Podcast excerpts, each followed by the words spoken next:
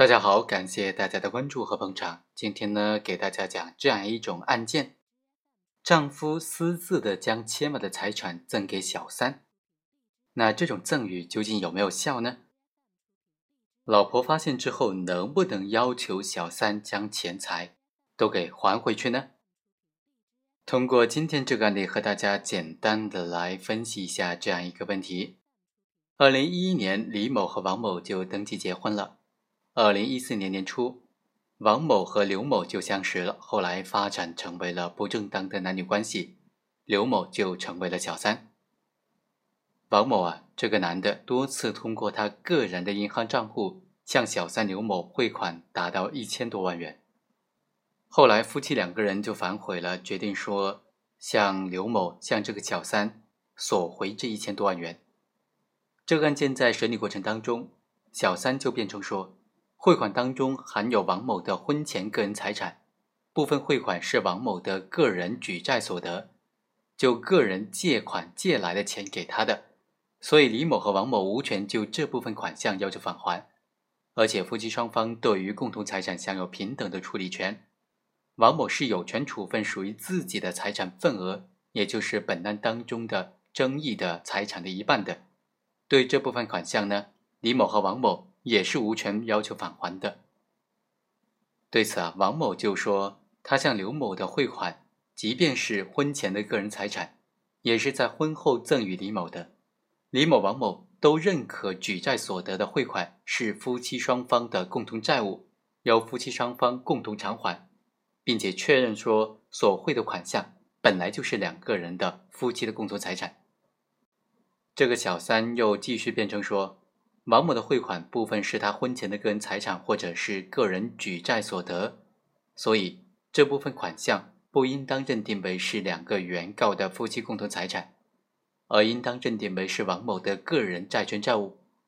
所以，夫妻在婚姻关系存续期间所得的财产，一般是归于夫妻双方共同所有。夫妻可以通过约定婚姻关系存续期间所得的财产以及婚前财产的归属。或者是各自所有，或者是共同所有，也或者是部分各自所有、部分共同所有，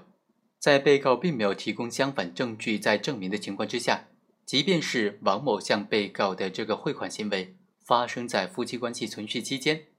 即便王某的部分汇款确实是他婚前的个人财产，王某将这部分款项在婚后赠与李某，这种行为也是合法有效的。虽然夫妻双方都明确表示说，举债所得的这个汇款呢是夫妻共同债务，由夫妻共同偿还，并且一致确认所汇的款项是夫妻的共同财产。两个原告对于争议的这个款项是夫妻共同财产的主张，并不违反婚姻法的相关规定。所谓的夫妻共同财产呢，指的是共同共有，夫妻双方对于共有财产享有平等的处理权。因为日常生活需要而处理夫妻共同财产的，任何一方都有权决定。如果不是因为日常生活的需要对夫妻共同财产做出重要的处理决定，双方应当平等协商，取得一致的意见。但是啊，对于夫妻共同财产的这种平等的处理权呢，并不意味着夫妻各自对于共同财产享有一半的处分权。夫妻共同财产它是基于法律的规定而存在。因为夫妻关系存在而存在而产生，在夫妻双方没有选择其他财产制的情况之下，夫妻对于共同财产形成共同共有，而并非按份共有。在婚姻关系存续期间，夫妻共同财产应当作为一个不可分割的整体，夫妻双方对于全部共同财产不分份额的共同享有所有权。夫妻双方呢，没有办法对于共同财产划分个人的份额。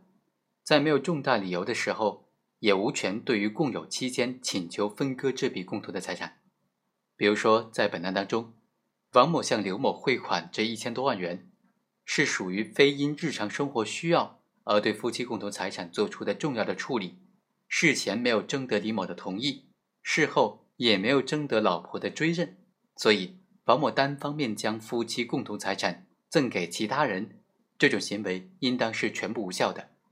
被告取得这笔款项是没有合法依据的，所以呢，这个小三应当偿还全部的款项。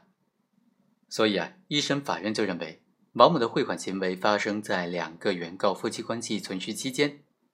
王某在案件审理过程当中也确认了，他所汇的款项原本就是两个原告的夫妻共同财产。刘某并没有举证证明说王某的汇款是和李某无关的个人财产，所以王某支付给被告的款项应当视为两个原告的夫妻共同财产。王某单方面将夫妻共同的巨额财产赠给被告，超出了日常生活对于这种夫妻共同财产处分的需求，是一种无权处分行为。王某对被告的赠与行为应当是无效的。在婚姻关系存续期间。夫妻共同财产应当作为一个不可分割的整体，夫妻对于全部共同财产都应当不分份额的共同享有所有权。所以呢，王某单方面的赠与行为是无效的。好，以上就是本期的全部内容。本文作者安红强，非常感谢作者对这个问题的分析。我们下期再会。